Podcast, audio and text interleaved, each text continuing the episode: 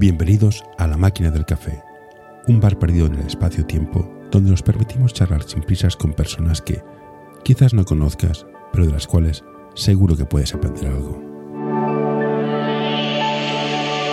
Hoy tenemos con nosotros a Gerard Cunilleras.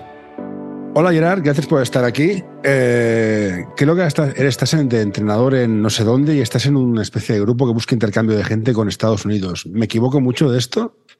Bueno, estás, estás un poco en lo cierto en el tema de Estados Unidos. sí que es verdad que es una empresa que se llama Dixon Sport, con la cual llevo cinco años. Lo que hacemos es llevar jugadores a Estados Unidos durante el mes de julio para competir en diferentes torneos de high school del país. Y durante, durante el año también lo que hacemos es ayudar a, jugadores jóvenes de aquí de España a conseguir becas deportivas en, en, el país de Estados Unidos. Nosotros gestionamos también estas becas y este acompañamiento del jugador o jugadora una vez está en Estados Unidos. Además, estoy también esta temporada entrenado al infantil femenino de Básquet Almeda y he estado de, de ayudante en, en el primer equipo femenino. El año que viene cambio totalmente. Me voy a Suecia, voy a hacer otra experiencia fuera, totalmente diferente. Eh, en primera división de Suecia voy de ayudante a Sodetelie. Y, y luego estaré también eh, con cantera femenina. Llevaré un, un cadete de primer año femenino en el mismo club. Bueno, aquí ya de entrada tengo muchas preguntas, pero vamos a por el turrón. De turrón, que dicen los ingleses. Venga. Esto de que yo juego a básquet y total, para lo que hay arriba, me voy a Estados Unidos a estudiar, ha pasado en el San Adrián, ha pasado en el Almeda, ha pasado cientos de millones de veces. Una chica que se juega en preferente en Junior A, se acaba el ciclo, lo que le ofrecen ni le compensa ni le paga, y dice, hostia, me voy a Estados Unidos, y es que no me, pagan nada, pero me pagan la, universidad, tengo una carrera y saco estudios. Y ahora pasará con los chicos. A Maimara, el tío de la juventud. ¿Cómo lo ves tú? Ayuda a mantener este podcast en anorta.com barra colaborar. Bueno, mira, yo voy a hacer referencia a, uno de mis gurús como entrenador de baloncesto, que es Javier Torralba, eh, precisamente en un podcast que se llama Soul, Basketball, que también he escuchado. Buenísimo, que, eh, buenísimo, hay que, escucharlo. Que tenéis vinculación también. No, no, ah, ninguna. lo anuncio porque me gusta y ya está. Ah, vale, vale, he visto los anuncios. Bueno, él decía que esto es como, como venir a España y venir buscando toros, ¿no? A ti te gustan los toros y vienes a España. Claro, no es lo mismo si vienes a Barcelona buscando toros que si te vas a, a Sevilla a buscar toros. Pues a Estados Unidos es lo mismo. Ah, tú puedes ir a Estados Unidos, hay sitios donde la formación ah, y las condiciones van a ser muy buenas, hay universidades y high school muy, muy buenos y que la gente lo hace muy bien. Y hay otros que no, que no lo hacen bien, que no lo hacen bien o que la formación no, no es importante o que hay gente que, bueno, que está muy acomodada y ya no trabaja bien. Depende del estado que te vayas y de la universidad o high school que te vayas. Entonces, bueno, Así que es verdad que creo que siempre y cuando estos jugadores seleccionen muy bien a qué sitio van a ir, por eso, de ahí la importancia de agencias como la nuestra, Dixon Sport, que asesora a estos jugadores a qué universidades y a qué high school tienen que ir en función de la calidad del programa deportivo, en función de la calidad del programa estudios. Ah, creo que si esta estas condiciones están bien, ir a Estados Unidos es una muy buena opción. Acabas después de cuatro años teniendo una carrera, sabiendo un idioma nuevo, eh, si no lo has ah, trabajado antes o si lo has trabajado perfeccionado, ah, no, pues entonces es, una bastante buena opción para combinar baloncesto en este caso y, estudios. Voy a, hacer de abogado del diablo, que paso trabajo de abogados. Que sí, que está muy bien. Pero si soy la peña y me dedico a formar y me gasto una pasta en formar equipos. Tú estás en la media, un equipo que está en preferente casi todas las categorías, sobre todo en femenino. ¿Para qué voy a formar si después se me van a ir? Bueno, ah, una de las cosas que creo que también tenemos que tener en cuenta como el club, ah, y que lo he escuchado a varios directivos, varios directores técnicos, es el tema de los retornos. Mm. Es decir, hay un jugador que se va a formar fuera, ¿vale? ¿Por qué no este jugador puede volver en un futuro? Porque al final irte a Estados Unidos es una etapa de X años. Y en este caso, por ejemplo, en femenino, que han, habido muchas jugadoras que han ido, ha, sido lo normal es que se vayan un año, dos años. mm, raro es la jugadora que se va cuatro años. Entonces, si tú como club sigues cuidando a esta jugadora, por ejemplo, en Almeda, ahora que estamos en, en postemporada, hay jugadoras que están en Estados Unidos que ahora están de vacaciones y están viniendo a entrenar con nosotros. Ah, evidentemente, el año que viene van a volver a ir a Estados Unidos para hacer su siguiente año, pero en el momento en que acaben, la opción de volver al club es una opción real. Siempre y cuando tú mantengas esta vinculación, tú entiendas que eso puede ser un paso intermedio para la jugadora para seguir formándose y para seguir estudiando, pero que en cierto momento uh, puede volver a, tu club y, formar parte de tu senior en un futuro. No, sí, yo, entiendo que la gente se vaya. Eh, yo he tenido la suerte de ver a, a, Maya Almara, Almara este, en la vista del CS jugando. he, visto a Caicedo jugando en EVA. Claro, yo soy jugador y me dices, a ver, ¿yo para qué me quedo aquí? ¿Para jugar en un Senior B, en un EVA, para que me, me, parta una rodilla y me quede sin nada? ¿O me arriesgo y me voy a la universidad? Yo si los jugadores lo tengo clarísimo. Y esto me lleva a la siguiente pregunta. ¿Qué hacemos con los juniors A preferentes? Que, ¿Dónde los metes? Sí, eso es algo, creo que es un tema que los entrenadores venimos hablando desde hace unos años y, bueno, es un tema recurrente, es muy difícil, muy difícil porque evidentemente los juniors ah, que jueguen directamente en categorías muy, muy altas, eh, estamos hablando de categorías EVAs, categorías LEPS y, ACB, el primer año con 17, 18 años es muy difícil. Hay un componente sobre todo físico y de veteranía que, te hace que, cueste mucho competir en estas categorías. Y evidentemente pocos son los entrenadores que confían en dar muchos minutos a un jugador joven con esta edad. Eh, con los dedos los podemos contar. ¿no? Jugadores que han sido como Doncic, que ya era junior y jugaba Neva y jugaba muchos minutos, ¿no? Otros jugadores jóvenes que han ido pasando. Pero la realidad nos dice que no, que no, que estos jugadores necesitan un paso intermedio. ¿Cuál puede ser? Claro, esta oferta de Estados Unidos yo creo que está bien. Ahora, creo que como, como país deberíamos ofrecer algo intermedio. Yo ahora que me voy a ir a, a, trabajar fuera a Suecia, estoy conociendo un poquito las ligas europeas y hay una liga europea de, de Alemania, que sería la tercera división, en la cual ah, solo pueden jugar jugadores del país. Es decir, no se pueden fichar jugadores americanos. Ah, creo que también hay una restricción de edad.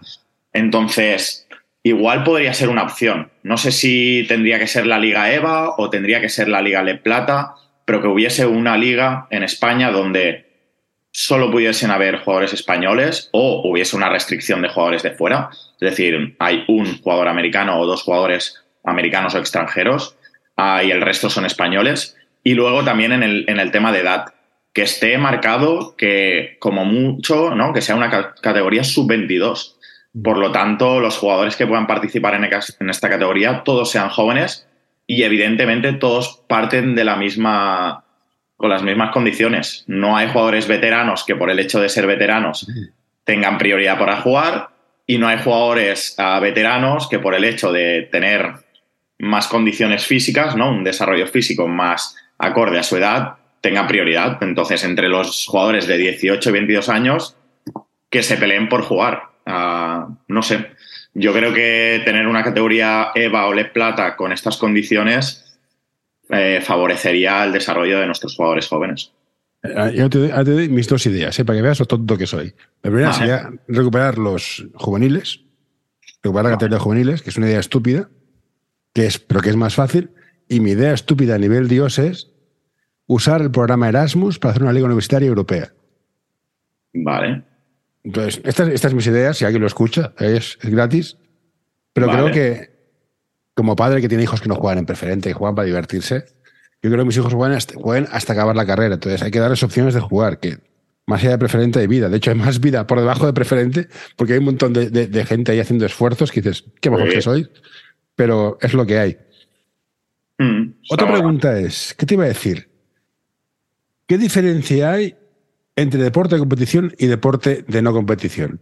Porque me van diciendo argumentos que pueden ser ciertos, pero no lo tengo muy claro. Bajo, tu punto de vista, ¿qué diferencia hay entre un equipo que está en preferente y juega campeonatos de España y un equipo que juega para jugar, o sea, para, para, ganar todo lo que pueda, pero sabe que no va a ir a campeón de España.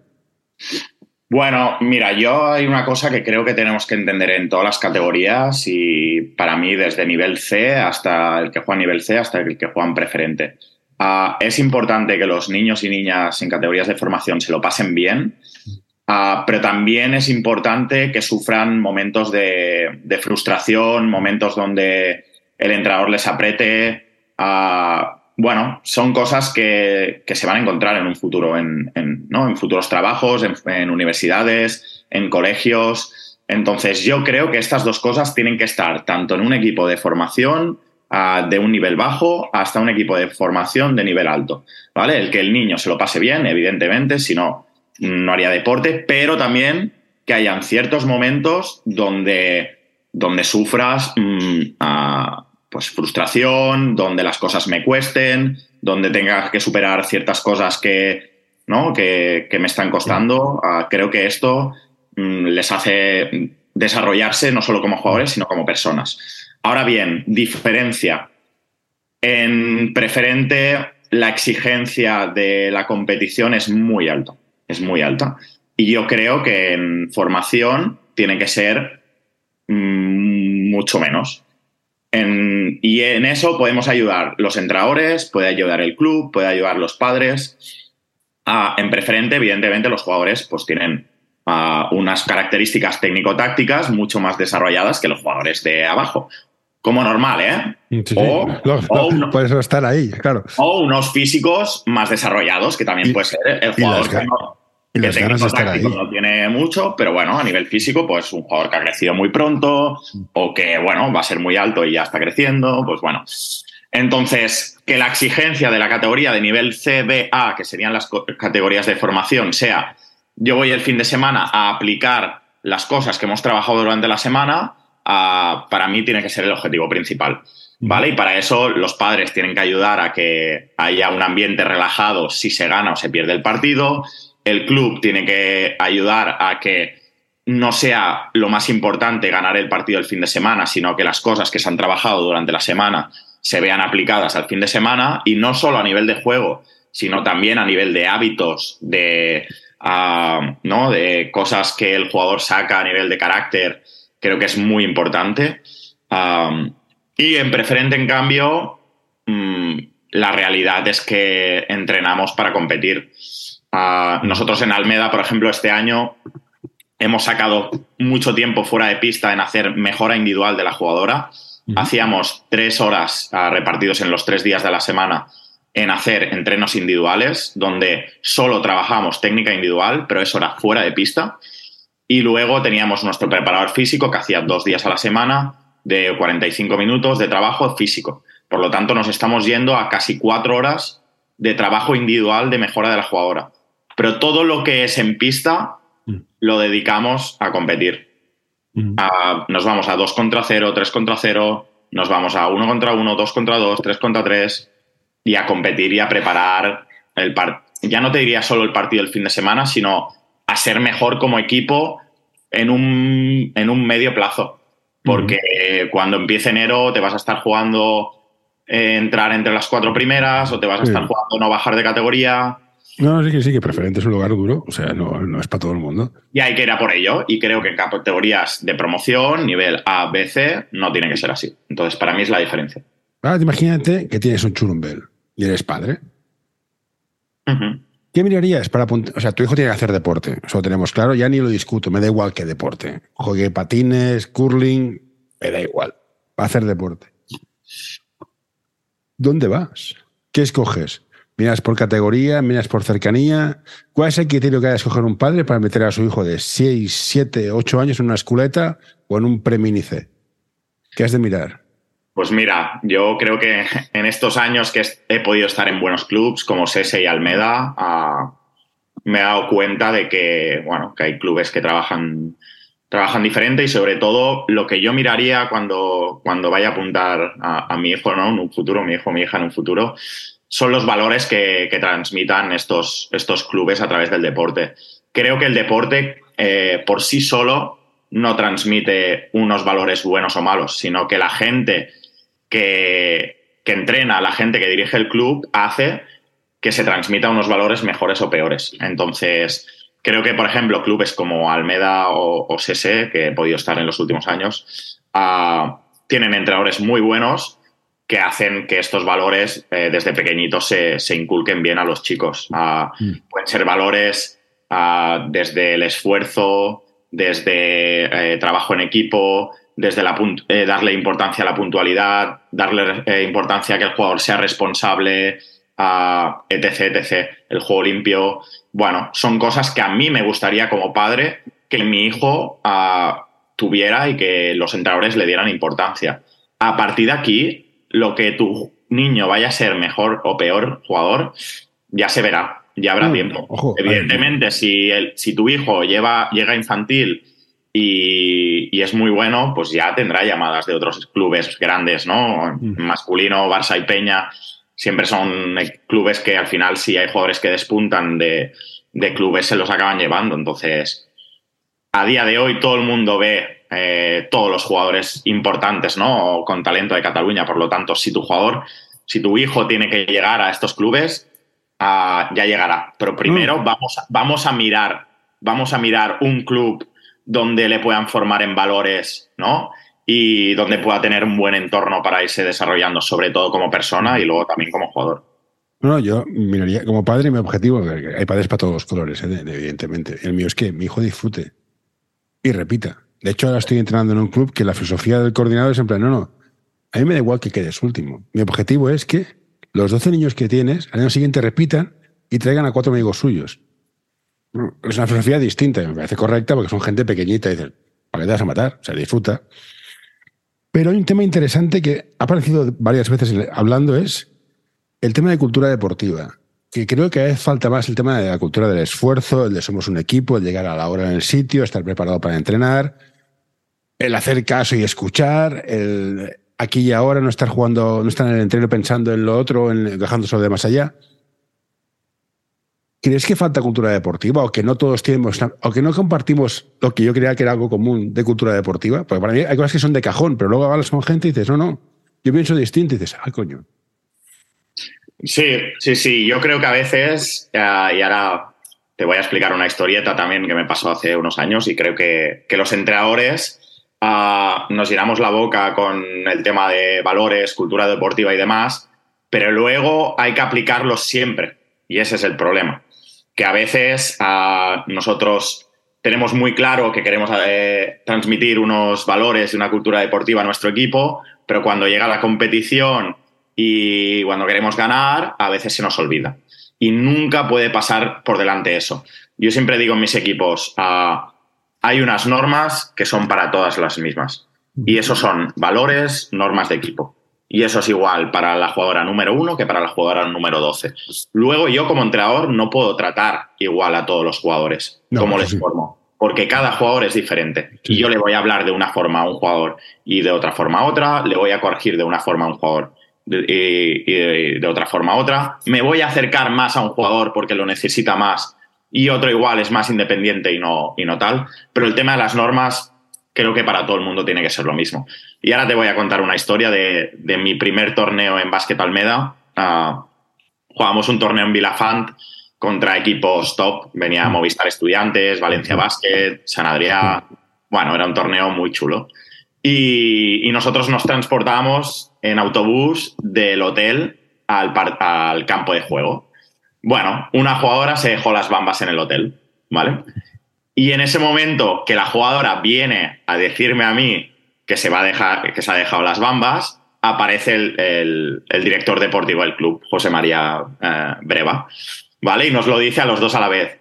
Me he dejado las bambas, ¿vale? Yo por mí, por dentro estaba pensando, hostia, como entrenador, nos vamos a jugar las semifinales contra Movistar Estudiantes. Mm, sí, y decía, y decía, joder, es una jugadora importante, creo que tiene que jugar. Entonces, no sé, le podemos castigar un cuarto mm. o jugando menos o no sé qué. Y Breva, justo en el momento que dijo, que dijo eso, me dijo, no Yuga, no Yuga. Porque si no juega, porque mm, si no juega, no le va a volver a pasar. Si tú haces algo contra las normas de equipo o contra los valores del equipo y hay una consecuencia, la niña se va a acordar Y de hecho es algo que hemos hecho broma eh, ahora cuando se estaba finalizando estos dos, eh, dos años que llevo con el equipo. Ella me lo ha dicho alguna vez y lo recuerda. Seguramente si en ese partido hubiese jugado igual... Te hubiera olvidado, sí, sí. Hubiera olvidado y no hubiese hecho un efecto en ella. Entonces, creo que al final no jugó la primera parte y jugó la segunda. Pero bueno, ya solo la jugó ahora con decirle que no iba a jugar la primera parte contra Movistar Estudiantes en un torneo que para ella era algo que le hacía mucha ilusión, hostia, pues se la ha quedado, se la ha quedado. Mm. Y evidentemente durante estos dos años que ha estado conmigo, no se ha vuelto a dejar las zapatillas en casa. Y seguro que revisaba la mochila dos y tres veces antes de salir a casa.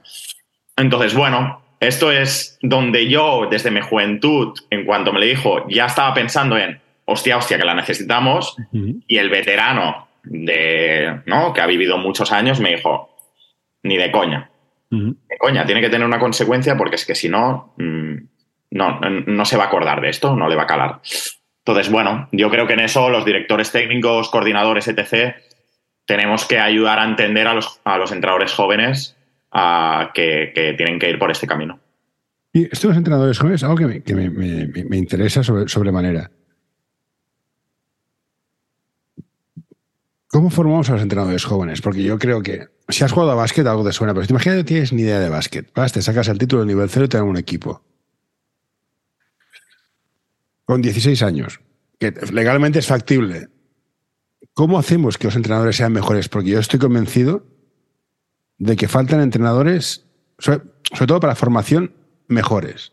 Hay mucha gente que tiene muchas ganas, le pone mucha ilusión, pero los objetivos personales no están alineados con los objetivos del club ni de los niños. Y ahí hay problema a veces. Entonces, ¿cómo hacemos que los entrenadores mejoren y puedan crecer? Hoy quiero recomendarte este podcast. Balap Education es un proyecto educativo y deportivo que busca la formación completa de jugadores y entrenadores. Quieren fomentar su desarrollo basado en la educación del jugador y el entrenador, mediante el análisis de situaciones reales de baloncesto desde diferentes puntos de vista. L'Associació Catalana d'Entrenadors i Entrenadores de Bàsquet dona suport a iniciatives que, com aquest podcast, treballen per millorar la formació, suport, acompanyament i promoció dels entrenadors i entrenadores de bàsquet. Vine a conèixer-nos a acep.es. Som com tu.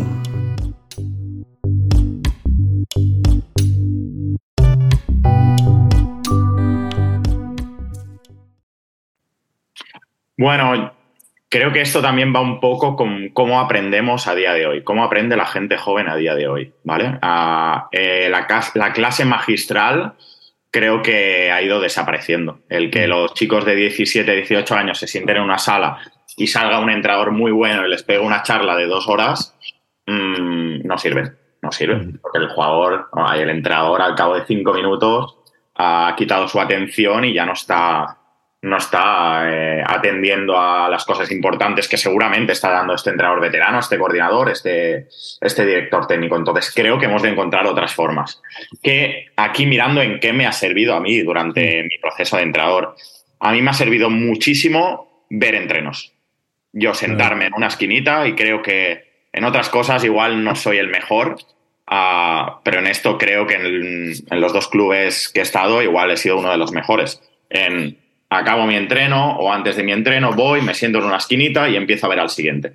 O empiezo a ver al que, al que hay antes. Hostia, mira este ejercicio. Hostia, mira cómo se dirige a los jugadores. Mm. Hostia, mira. Mm.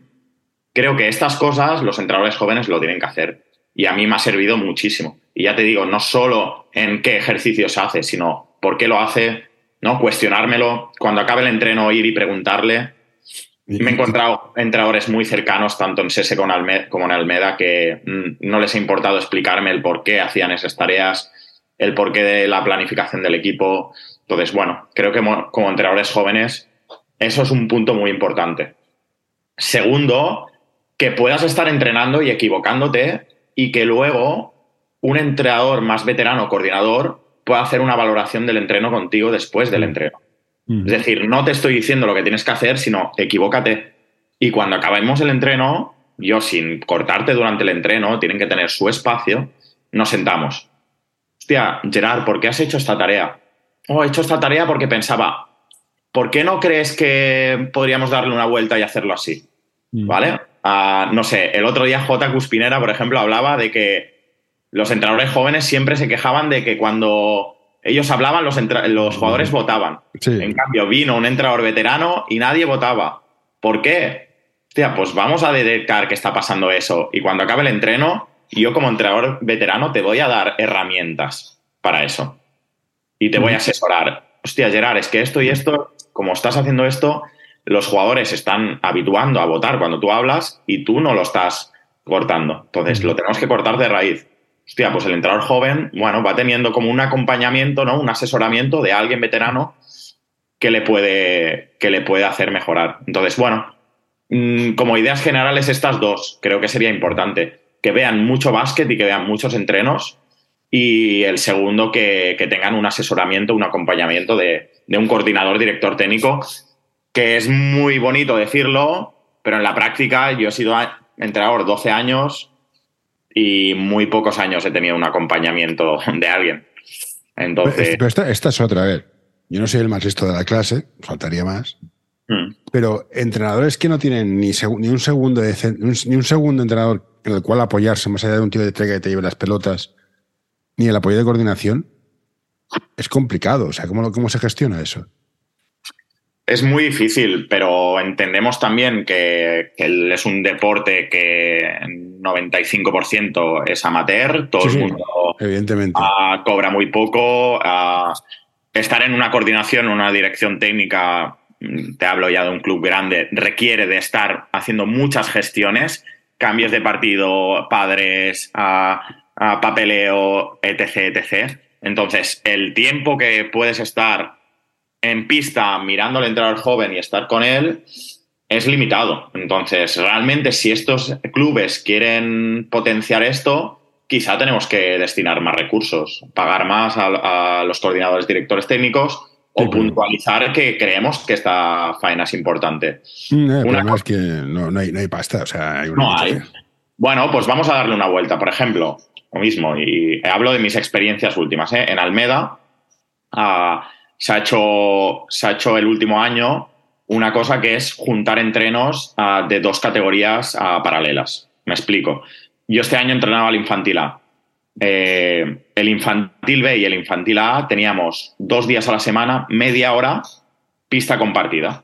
Con lo cual, si el entrenador del infantil A es un entrenador más veterano que el entrenador del infantil B, hostia, ya tienes una hora a la semana que tienes un entrenador más veterano con un entrenador más joven compartiendo pista. El entrenador más joven se va a empapar. Lo, que hemos dicho, ¿eh? no solo de los ejercicios, sino de cómo explica, de cómo corrige. Luego pueden tener estos cinco minutos para debatir ah, cómo ha ido el entreno. Bueno, pues no sé, buscar otras formas alternativas para que los entrenadores jóvenes puedan tener un tiempo a la semana con entrenadores más veteranos y con más experiencia. evidentemente no tiene que ser todos los días. El entrenador joven tiene que poder equivocarse, y tiene que poder tener su espacio. Pero también tiene que tener un espacio donde esté con un entrenador más veterano y le pueda ayudar. Mm. Sin duda.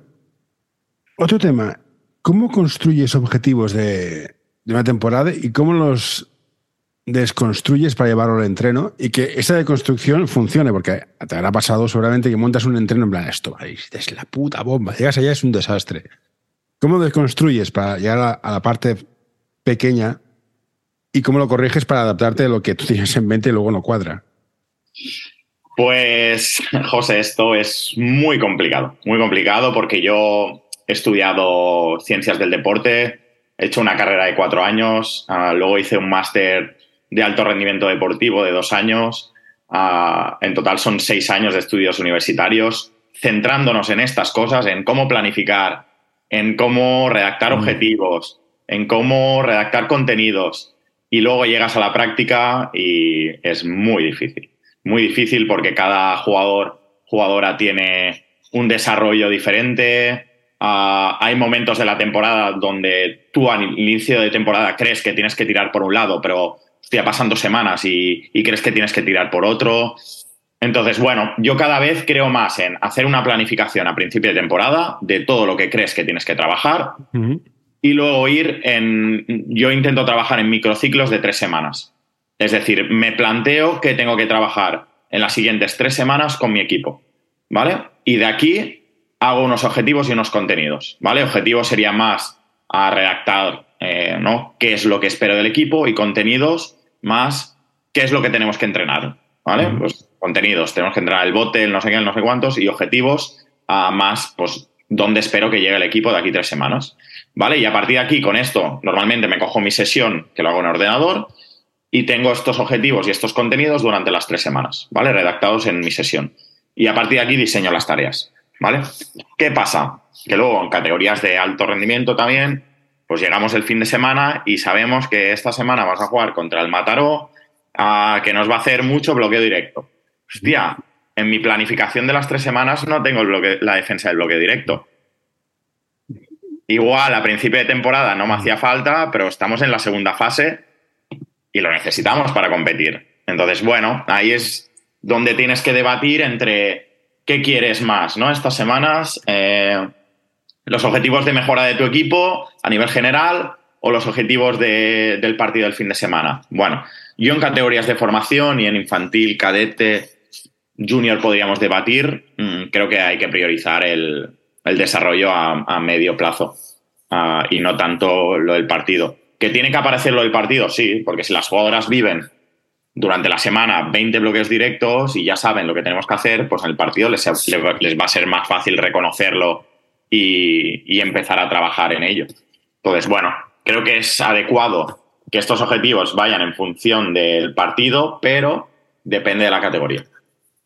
¿Y qué es más partidario? ¿Learning by doing? O sea, imagínate, los bloqueos directos. ¿Les enseñas a hacer un flash, un under, un show, un lo que sea? a nivel de lo paras por los pies o jugar y voy corrigiendo sobre la marcha? ¿Qué es lo más efectivo para ti?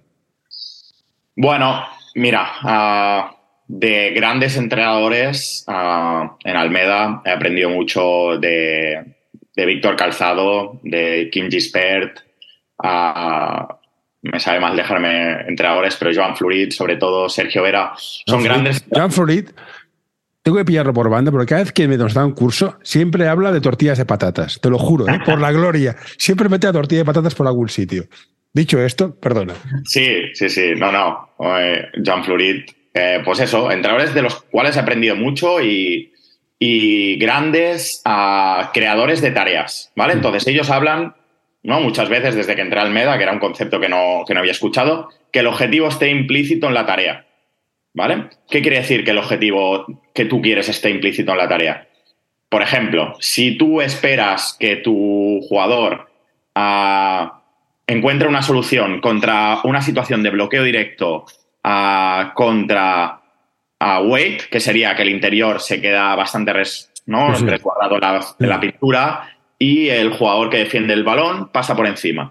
Crea una tarea donde aparezca esto y que el jugador encuentre sus soluciones, ¿vale? Por ejemplo, una tarea que utilicemos normalmente. Hay un jugador con una fútbol simulando una situación de bloque directo y las normas son, le dices al jugador de balón ah, que solo puede finalizar fuera de la pintura, ¿vale? Con lo cual se va a encontrar una situación donde normalmente el interior me está esperando debajo y no quiero ir contra él, sino que voy a finalizar en situaciones más lejanas, y le dices al jugador que defiende que está obligado a pasar por encima del bloqueo.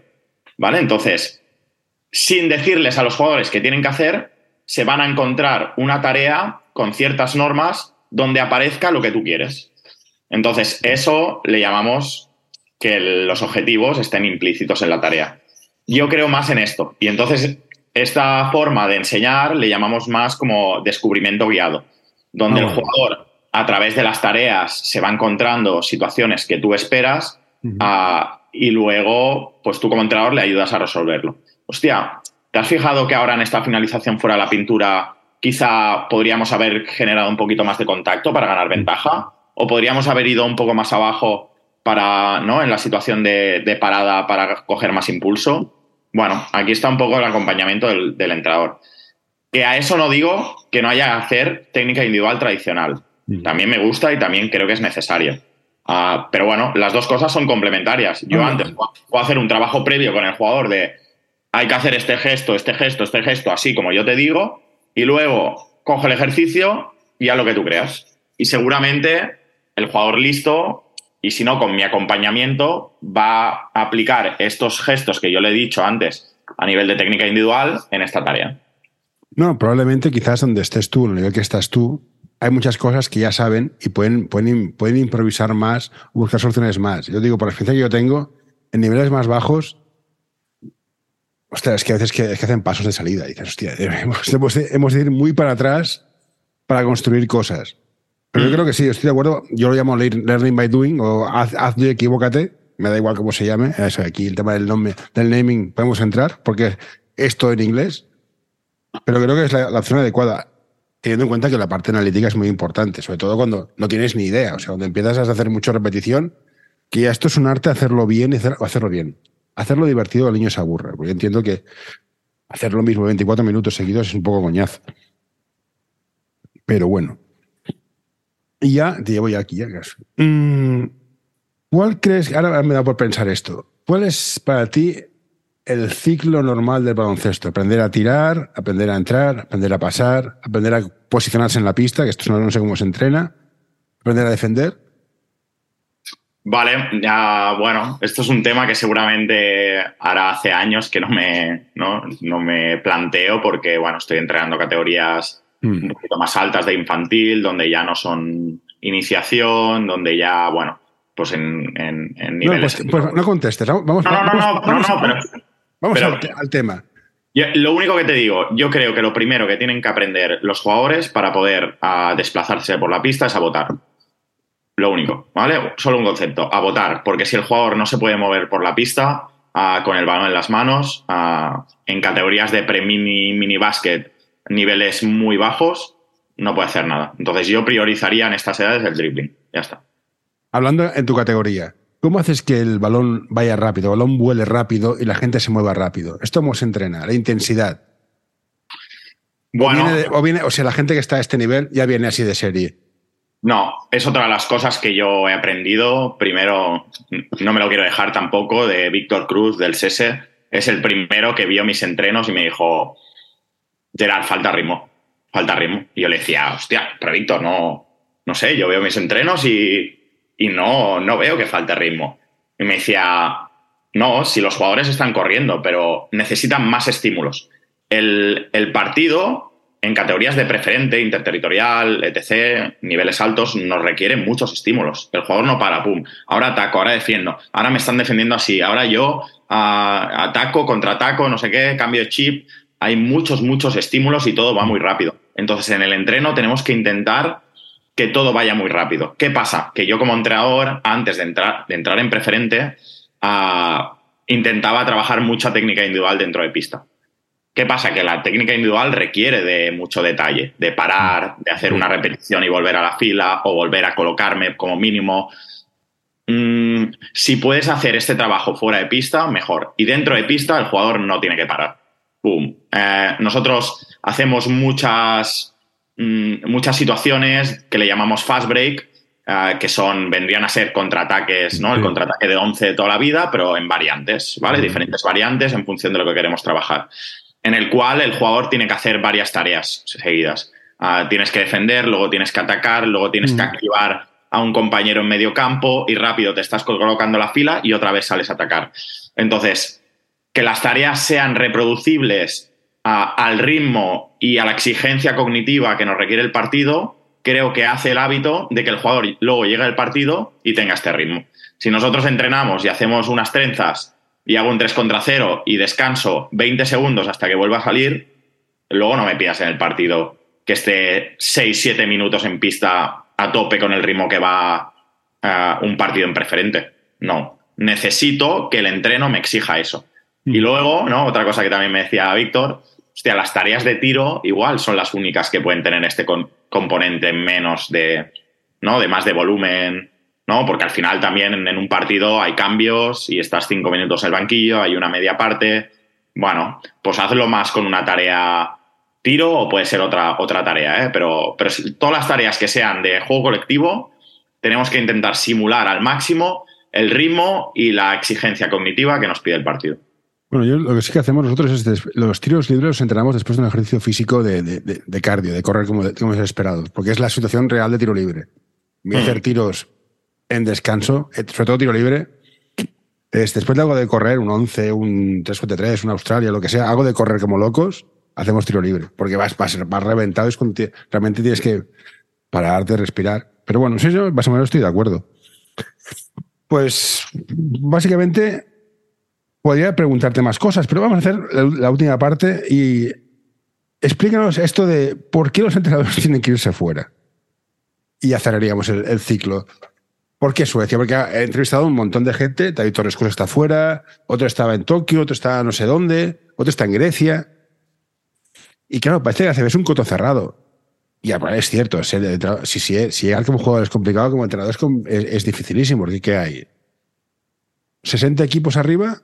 Bueno, que, que puedas subir de entrenar, que ACB, Le Oro alguno, como entrenador puro y duro. Y poco más. Y en Le Plata ya hay muchos entrenadores que no viven de ello. Sí, sí, por eso. hay algunos que sí, pero hay muchos. Sí, y para estar así prefiero entrenar a un pre-mini, me hago unas risas y tener un trabajo de otro sitio. ¿Por qué nos tenemos, yo no me voy a ir, soy muy vago, pero ¿por qué tienes que irte fuera para crecer? Bueno, al final yo no diría irme fuera para crecer porque yo he crecido muchísimo aquí y, creo que como entrenador, no sé, espero que sí, evidentemente, siga creciendo lo mismo fuera, ah, pero va a ser difícil porque aquí lo he hecho mucho en los clubes que he estado y he tenido gente cercana que sabe mucho y que me ayuda mucho a, a seguir mejorando como entrenador. Pero sí que es verdad que hay un tema, que, que, las condiciones aquí en España, en Cataluña, que es lo que yo he vivido, son muy precarias. Al final, en categorías altas y, no, y no, tan, no tan altas, los entrenadores, coordinadores, directores técnicos dedicamos muchas horas y la remuneración es muy baja, es muy baja. Entonces, bueno, estamos encontrando a...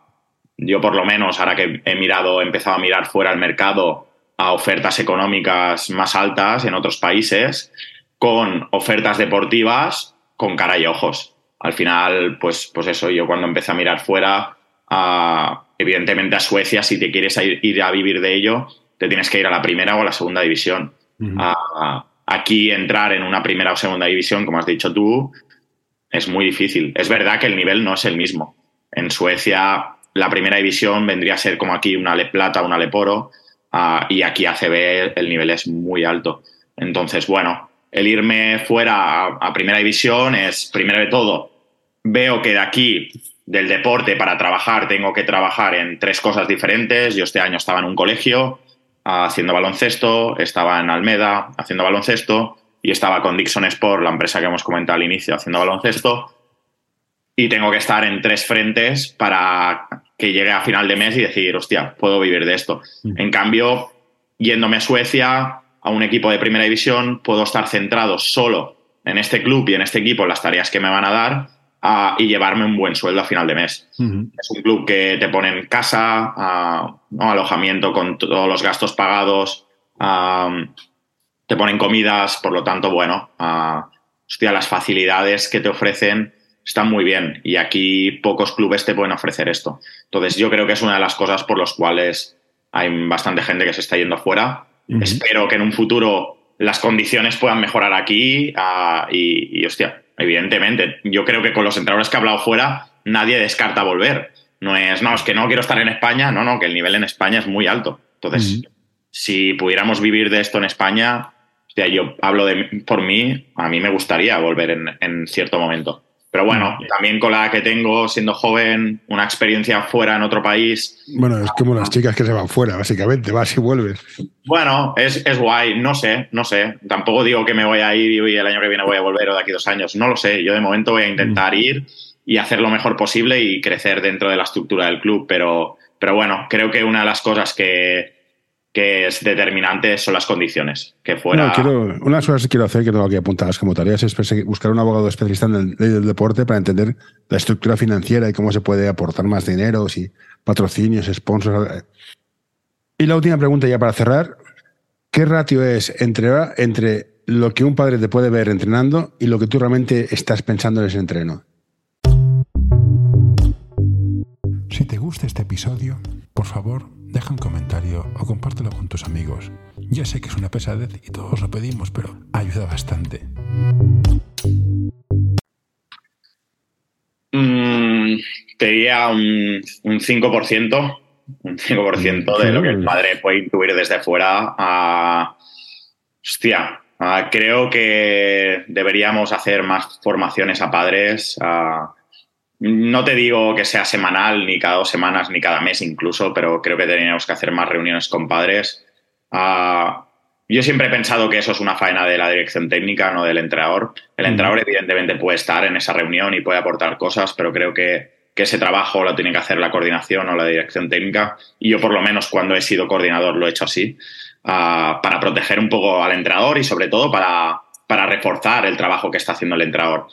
Pero hay gente que sabe mucho, hay gente que sabe mucho, que le da muchas vueltas a qué objetivos, qué contenidos tenemos que trabajar, a la planificación, a qué ejercicios vamos a hacer, a te diría que incluso a cómo le hablas a una jugadora, a qué dinámica de grupo vas a hacer hoy, a cómo vas a hacer la charla previa al partido.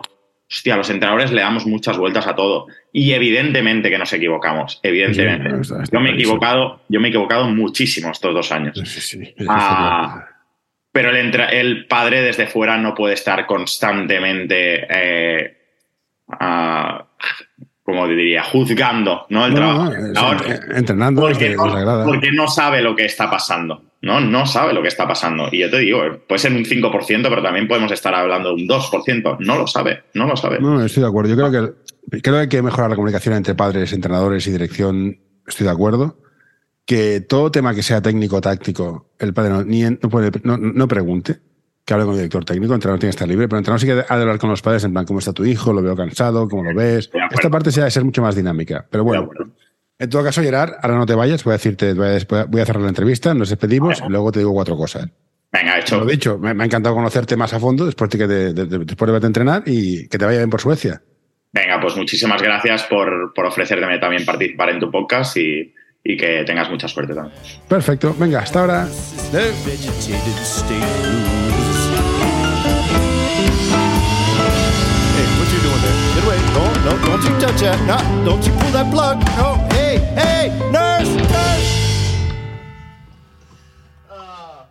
All right, I'm done.